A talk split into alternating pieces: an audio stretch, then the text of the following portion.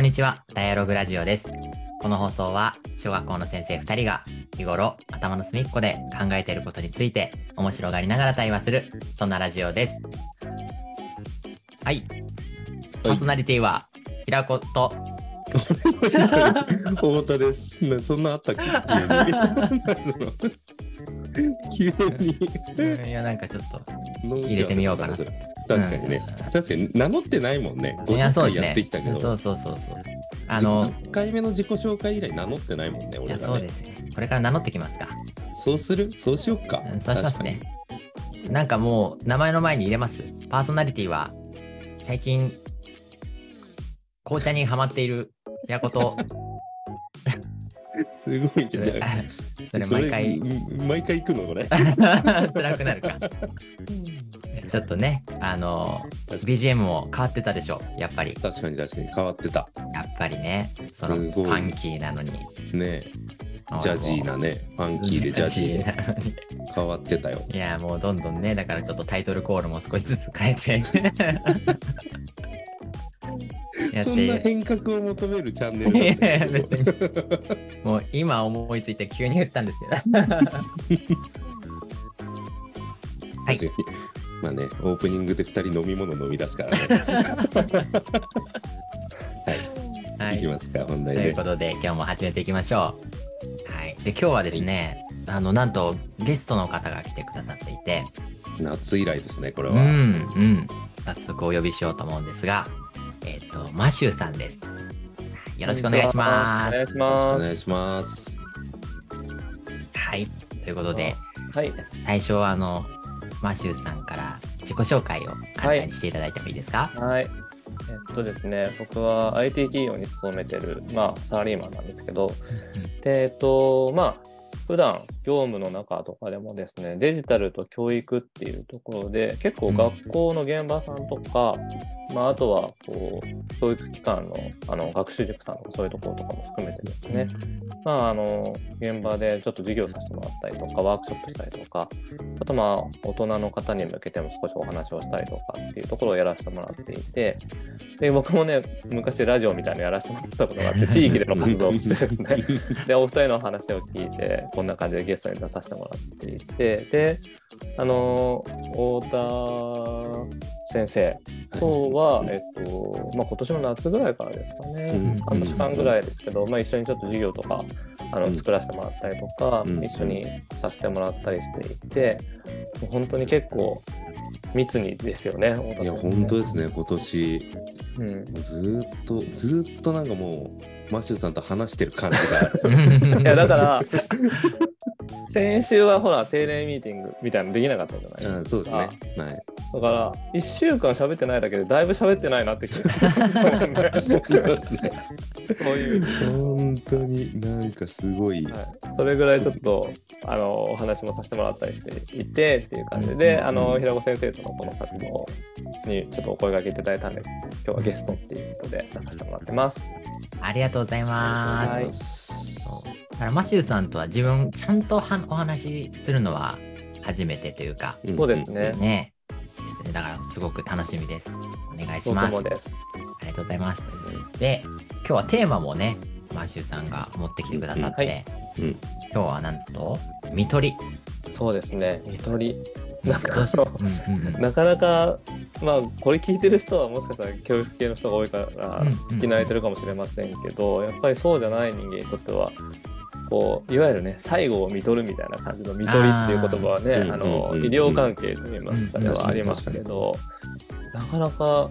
最初見取るって聞かれ見取るっていう思ったんですうんよ。とかで。うんで、うん。まあいろいろ調べたりとか、今一緒にやらせてもらってる授業とか、でももしかしたらこれ大切なポイントかなって思ったのと、あとやっぱりこう、僕自身も子供がいたりするんですけど、子供と接する時の子育てであるとか、うん。あとはまあ本当、組織みたいな会社とかの中でも、うん。まあ本当に上司部下の関係とかでも大事になりそうななんかポイントではあるなと思ったので、うん。でもこれが一般的にはこうあまりしっかりと体系化はさもちろんね体系化されてるかどうかみたいなところが今日はお聞きしたいんですけど、うん。うん。あんまりなかったりすることかなって思うんで、ちょっと今日はお二人に聞きたいなと思って持ってきました。はい。なるほど、ありがとうございます。やありがとうございます。ばいな、なんか、聞かれそうだな、いろいろ。ちょっとまずいな。本当だね。本当だね。え？あらが出そうな感じだね。全然考えてないみたいなね。フィーリングでやってんじゃんが出そうな感じだよね。いやいやいや、そう、そういうところもね、本当聞きたいんですよね。うんちなみにそのマシューさんがそのなんだ今学校にもいろいろ入ってくださってるじゃないですか。でその見取りっていう言葉を聞いてうんうんその、まあ、学校でもいろいろ授業とかをしてくださってはい。今その見取りについてなんかどういうイメージとか印象を持ってるんですか？あ、はい。えっ、とね、そこで言うと、やっぱりこう、なんだろうな、一言で言うとというか、うん一番一番最初に言うのは、あの、大変だなっていうのがちょっとあってうんうんうんうんでただ個人的にはまあ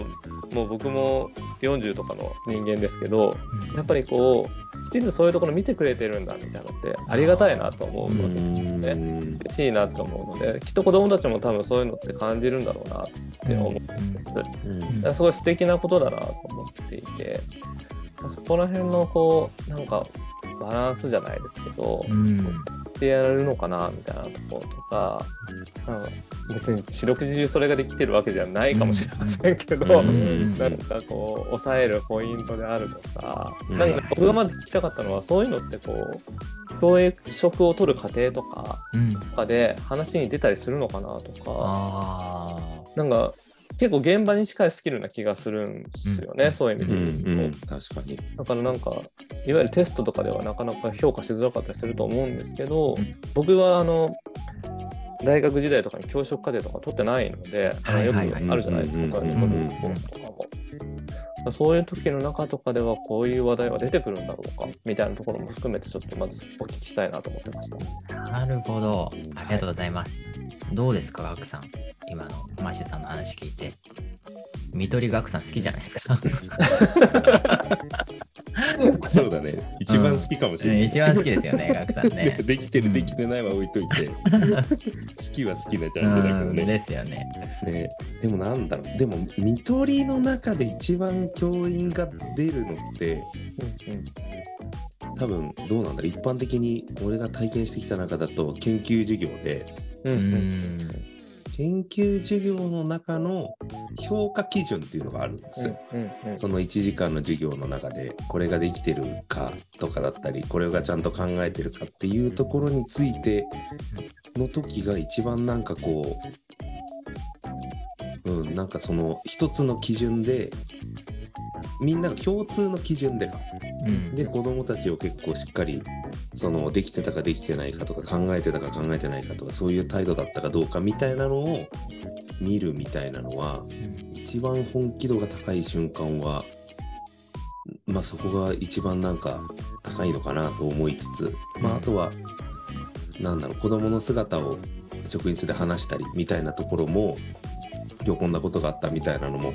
見取りなのかなと思うんですけどだからなんかそのスキル的な部分を見取るっていうのもあるし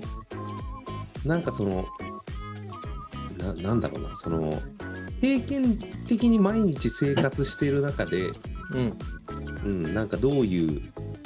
人かっていうかどういう子かっていうのをなんかこの自分の中で貯めてって総合的に出すこともきっとあるしなんかその45分の中でこれっていう風なところを目で見るっていう見取りもあるしなんかいろんな見取り見取りというか総合的に見なきゃいけないなっていう、まあ、分析的にいろんな箇所があるけど最終的にはなんか総合的に出さなきゃいけないみたいな、うん、なんかそういう感じはなんか種類がいろいろありそうな感じは、なるほど。うん、するっていうのはありますね。うんうんうん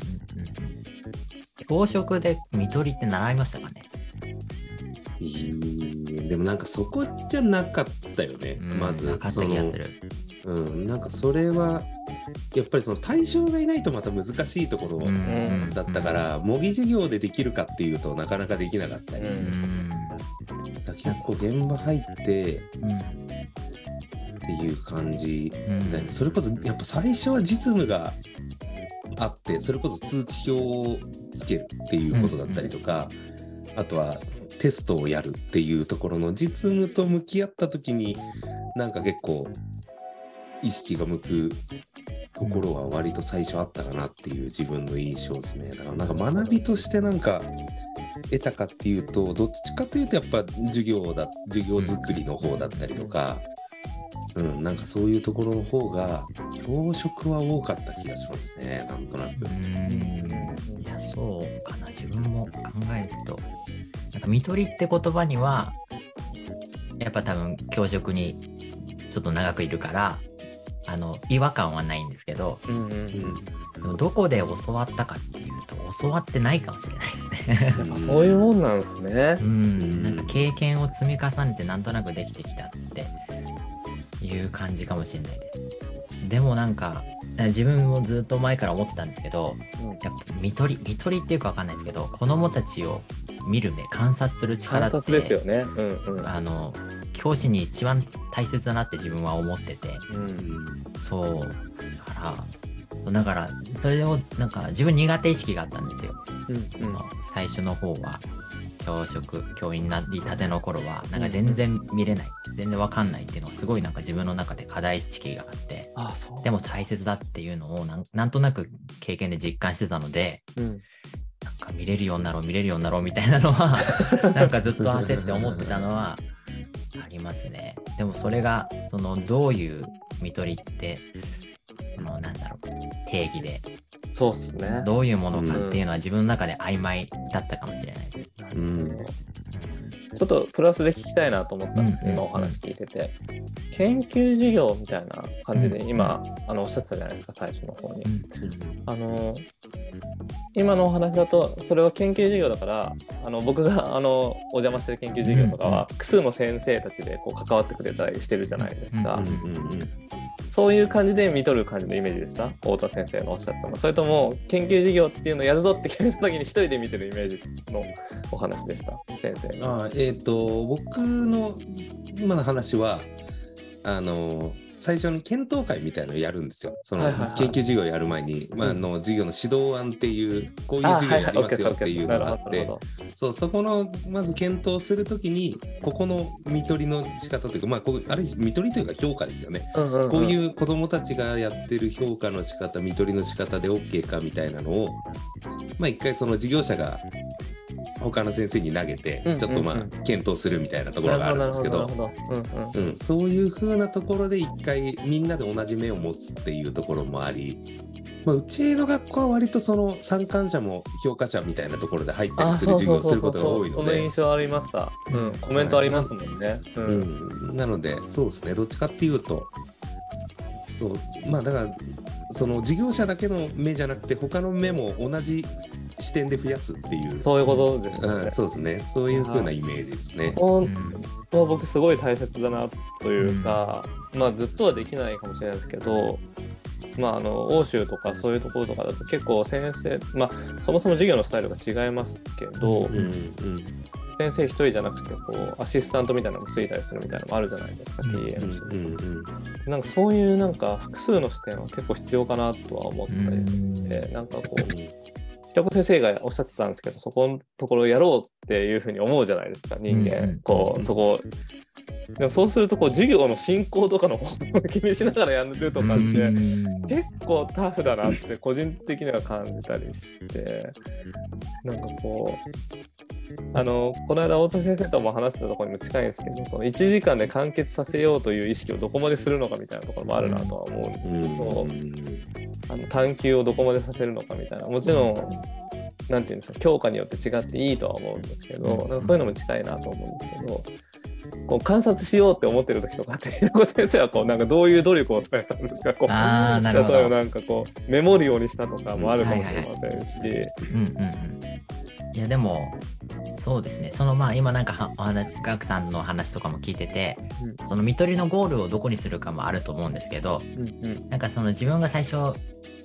見取れるようになりたいと思ったのは、まあ、授業もあるんですけど授業の中だけじゃなくてどっちかっていうと何て言うんだろう普段の生活の中でもほどね。子供のことをもっと知れ知れた方がいいなもっとその子のことことがわからないってところからスタートだったのでそういうことか。そうだからガクさん今結構授業中心の見取りで多分その次につなげるっていうか、うんそのまあ、教師的にもその次につなげるし子供たちにのこともその見取って次につなげるみたいな感じだったんですけど、まあ、そこもありながら普段の生活の中でのなんていうんですかねだからどっち休みかっていうと時間とか。そう休み時間とかもそうの見取りもちょっと高めたいなと思っててなるほどね。そう自分はでも最初はさっきあのマシューさんおっしゃったようにメモ取りまくりましたねああ、やっぱそうで。もうんでも最初やっぱりメモも取れなくてうん取れないっていうのは何を書いたらいいのかわからなくてなるほど。うんうんうんだから本当にちっちゃいことでも面白がって取るようにしてきたらだんだんと取れてきてそうっす、取るポイントも見えてくるってそうですね。そうなんか最初はもうすごいすごいところを見つけないと書けないって思ってたので。全然見つからななかったんですけど本当にちっちゃいことお自分が面白いなって思ったりるほどなんか、驚いたり感動したことをメモしてたらなんか楽しくなってきて、うん今自分があの学年通信とか学級通信とかを出してるんですけど、うんうんまあ学校であった様子を保護者の方にあの、まあ、データとかにして出すっていうのを毎週やってるんですけど、うん、なんかそれもスラスラって書けるようになったり、まあ、それが学級通信学年通信を出すっていうのがその、まあ、目的として、あの見とれたりうん。そうなんかそうですね。ね自分結構生活での授業よりもまあ授業も見とりますけど生活の普段の子供たちの様子を見ることを結構楽しんでやってるかもしれないですね。ちなみにその普段の生活の方から平田先生が入ってったって話だったと思うんですけど、うん、それをこうやるようになって、まあ、メモを取る癖じゃないですけど、ポイントとかが見えてきたりとかしていったことで、やっぱり授業の方での見取りっていうのもうんスムーズになったりしたような感触はあります、しましたね。しましたしそのなんだろう。もっと知りたいって思うからなんていうのその子の考えを。うんうんうん。うん自然とですけど自分がなんか与える教えるっていう発言よりもえそれなんでっていう発言があなはあ。なんでって聞き出すのが授業の中で自然と多くなったなって思います。なるほどね。うんうんうんあとはやっぱりそうですね。その、まあ、授業観とか教育観自体もちょっとずつ変わってきたので、まあ昔は本当に一斉指導型っていうか、うん教師がもうずっと1時間教える何かを伝えるっていうことだったのでもうその時はそれは無理ですね。あの何かを言いながら子供が何してるかっていうのを見取るのは僕自分には無理でだったのでそれがだんだんとその子供たちが活動メインの授業になってくると、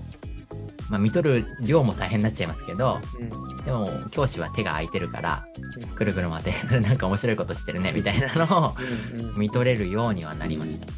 うん、授業スタイルも変わってきたってのもあるかもしれないですそのこれはお二人にも聞きたいんですけど、授業スタイルが今あるじゃないですか、2つのパターンじゃ、パターンというほどではないかもしれないです。うん。選手、ハイブリッドでやられてるところもあると思うんですけど、こうやっぱりこう一斉にやんなきゃいけない単元もあったりしますよね、単元というか、うんっていうところもあったりはしますよね、きっと。だからそこはやっぱりこう使い分け、この時間はこうしようとかっていうふうに組んでいった方が、やっぱりやりやすいものなんですかね。例えば算数とかでも、うんこう深く考えさせたい時もあるわけですよ。うんうんそこら辺はそういうふうにバランス取ってらっしゃるんですか、やっぱり。こうやって一気に進めなきゃいけない時もありますもんね。そうですよね。インプットはしなきゃいけないところが結構うんあるじゃないですか、うん学校の中だと。そういう感じですか、やっぱり。ガクさんどうですか？どうなんだろうね。だからなんかそれ自体を、まあでも、もう本音を言えばそれ自体全部見直せるんじゃないかって思ってるのは個人なるほど、的ななるほど、なるほど。意見なんですよ。その、まあ、確かにそのスケジュールの話をしたりとかあとはまあ1コマ45分だって決まってる部分に関してそ,、うんそこの枠があるからこそ今の形になってきたっていうのはあると思うんですよね。うんうん。そもそもその。そうじゃあ全部の学びが45分で完結できるかって言ったらそういう学習の仕方はじゃああの人間のその生物学的に45分で適してるのかって言ったら多分そのマネジメントの話じゃないですか。1日何個までっていう風なところもあったりすると思うんで。そうだからなんかもともとまあそういう仕組みの中でやっていくとんやっぱやっぱり追いつかないところもあって一斉にやらなきゃいけないみたいなところは出てくるのかもしれないですけどでもなんかそうもうそういう仕組みもまるっと変えるっていうなんか場面にも来てるんじゃないかっていうふうに思ってるのは一個前提としてはありますけどねなんとなく。うん。そうもうだからそこがなんか一番脱却していけないところとして多分教育界結構悩んでるところでも。ジレンマというか、うん。あるんですかね。そうですね、なんかそれはあるかなっていう気はしますよね。だなんうん、やっぱりそうだその、まあ、インプットする、まあ、もちろん国語とか算数とかのその計算だったりとかあとは漢字だったりかな、とかっていうのもまあ一定のそのやり方だったり漢字の形だったりっていうインプットは入ってくるとは思うんですけどまあでも全く生活経験の中でまた触れないっていうことはないと思うので漢字なんかどこかでまた見てることもあるでしょうし、うんそう本当にそこの場所にしかでしか触れないものかっていうと、なるほど。うん、そういうわけではないのでなんかそれをきっかけに考えていくとなんか自分でどんどんその学んでいく時間っていうこともうん可能であってだからなんか、かその漢字が出てくる順番も国語の教科書に紐づいてる部分もあると思うんですようん。本当は自分の好きな漢字から覚えていっても問題ないんだけども1どね年生でこの漢字やりましょうっていうのは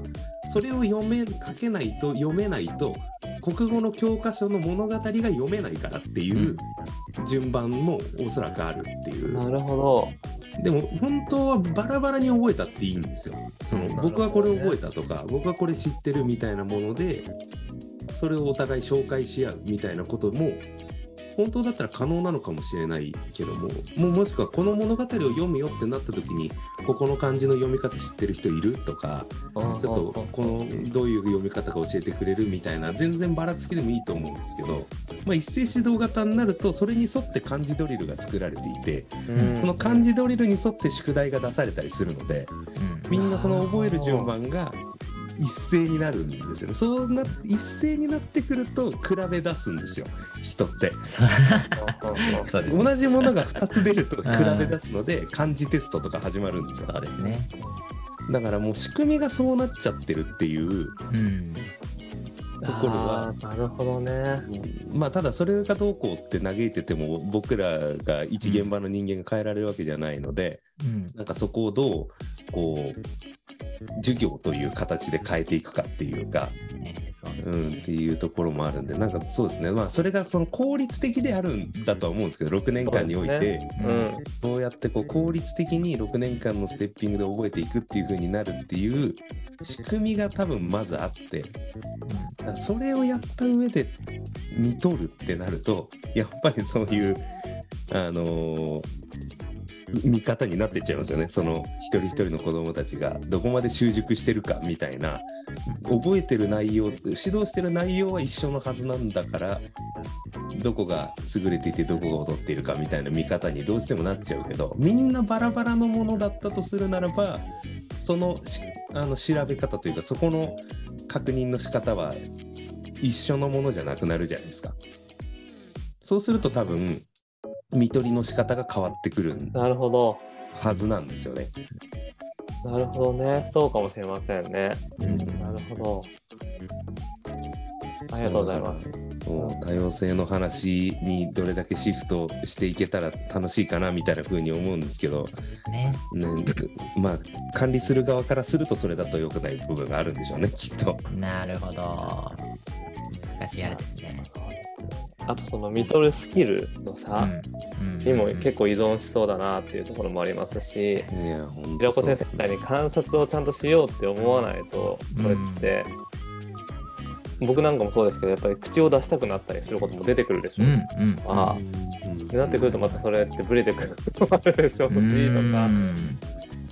そもそもやっぱり教職を取る過程からどういうふうにそこを伝えてるかとかもありますしね。いやー難しいところですね確かに。うん。そこにね、別に、なんだろう、観察するってところに課題意識を持ってない人もいるだろうし、そうですそうですそうです。うん。なんか、うん、いや難しいですね。なんか本当に、なんか自分はいつも教育教育観に戻っちゃうんですけど、うん。教育観の話なのかなと思ったり、結構確かにのそうですね。ねあの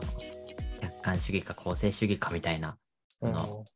子供の頭をただのその入れ物っていう風に捉えてて、教師がもう与えたら、その与えた情報がそのまま入るって捉えてるか、へえ、そういうのがあるんですか？考えいや方。わかんないですけど、そういう風に捉えて、まあ、自分も昔はそうだったなと思って、だから、うまく伝えようみたいな、わかりやすく伝えよう、授業の中で。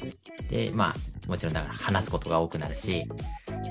どうすればわかりやすく伝わるかなっていうのをうん。工夫してたんですけど、なんかそれもまた今考えが変わってきて、でもな結局ね、受け取るのはその子自身だから、教師がいくらまあなんかやっても、どう捉えるかはその子だから、まあ、その子が結局学びを作っていくっていう捉え方もあるし、どう先生が一人一人がその考えてるかで多分さ前者の頭はなんか入れ物で教師が言ったことを全部みんな同じように蓄えていく。あとはその何ですかしっかり蓄えられるか蓄えられないかみたいな、まあ子供のなんか問題みたいな意識になっちゃいますけどそう捉えてる人は多分一斉授業がほとんどだろうしうんその分かりやすい授業っていうのを目指していくんじゃないかなと思うんですよね。でも多分公正主義っていうかその子供が、まあ、教師は言ったことをどう子供が捉えてうん子供自身の中で学びを作っていくっていう風にその子供観っていうか教育観を捉えている人は子供の活動が多くなるような授業を展開しようとしていくんじゃないかなって、うんうんうん。思ってます。これはそうっすね。さっきのあのまあ見取りっていうところとどうかわからないんですけどうん。あの、まあ、学先生がおっしゃってたみたいに多様性の時代みたいなところもあるじゃないですか、うん。まあうん。本当にそうなのかどうかみたいなところが言葉の定義は人によって違うかもしれませんしあれですけどこう一まあ親だからってわけじゃないですけど僕なんか普通のインプット型の授業とかでうん。別に何の、なんていうんですかね問題も感じずに課題も感じずに生きてきた人間なんであれなんですけどこう一応なんて言うんでしょうね。世の中一般的な話は小学校出るまでにこういうことが身についてないといけないみたいなところってあるじゃないですか、うん。例えばなんですけど、その辺がいわゆる算数とかだったら分かりやすい部分あると思うんですけど、そのまあ、全部を見取りみたいなこう今みたいな話とかにして個人が興味を持ったところから始めてみたいな感じにした時にその一定のレベルに達することができるのかどうかっていうところとかもあったりとかあとはその分かりやすい固有のスキルじゃない部分の例えば本当に物事に対して多角的な視点を持って捉えられるかみたいなところとかって、まあ、なかなかテストだけだと評価しづらい部分があったりするような資質みたいなものとかを伸ばさなきゃいけない。まあ今、太田先生と一緒に研究しているような内容っていうのは、うん。そういうものが結構多いと思うんですけど、うんああいうものをこう評価というか、一定レベルまでそもそも上げなきゃいけないのかっていうこともありますし、上げた、上がったかどうか、こう、6年間で評価することの大変さみたいなところもありますけど、なんかお二人はここのところ別に今は答えはないかもしれませんけど、こうあるもんなんですかね、卒業でこうなんか絶対達しなきゃいけないはいはいはい。多分、うんそれかないかによって、多分授業の作り方も変わるんじゃないかなと思っていて、うんうんうん要は中学校に行った時に、じゃあ今度中学校でやることがまた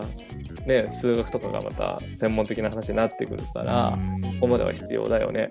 うん。なのかとかって考えるともうこれ小学校だけの問題じゃないなみたいな話にもなってくるし、うすよね。ん。そこら辺でやっぱ社会のあり方とも関わりがありそうですよね確かに。ん。だから、そのね、学習指導要領とかに知識技能のね、とこで言うと、ここまではこの学年でっていうのはあるから、うん、ただそのね、どういう方法で、あの、そそれを、なんだ子供たちにインプットしてもらうかっていうのもやっぱりさっきの話ですけどあったり、もう本当に知識だけ、知識技能だけを見るんだったら、もうひたすらもう何回も何回も繰り返し、もうプリントとかもいっぱいやってっていうのでも、その点数は上がるかもしれないですけど、まあその他の非認知能力とかをもうやっぱり狙ってるんだとしたらやっぱそそこがその方法でいいのかっていうのもあるだろうし、うん、難しいですよね。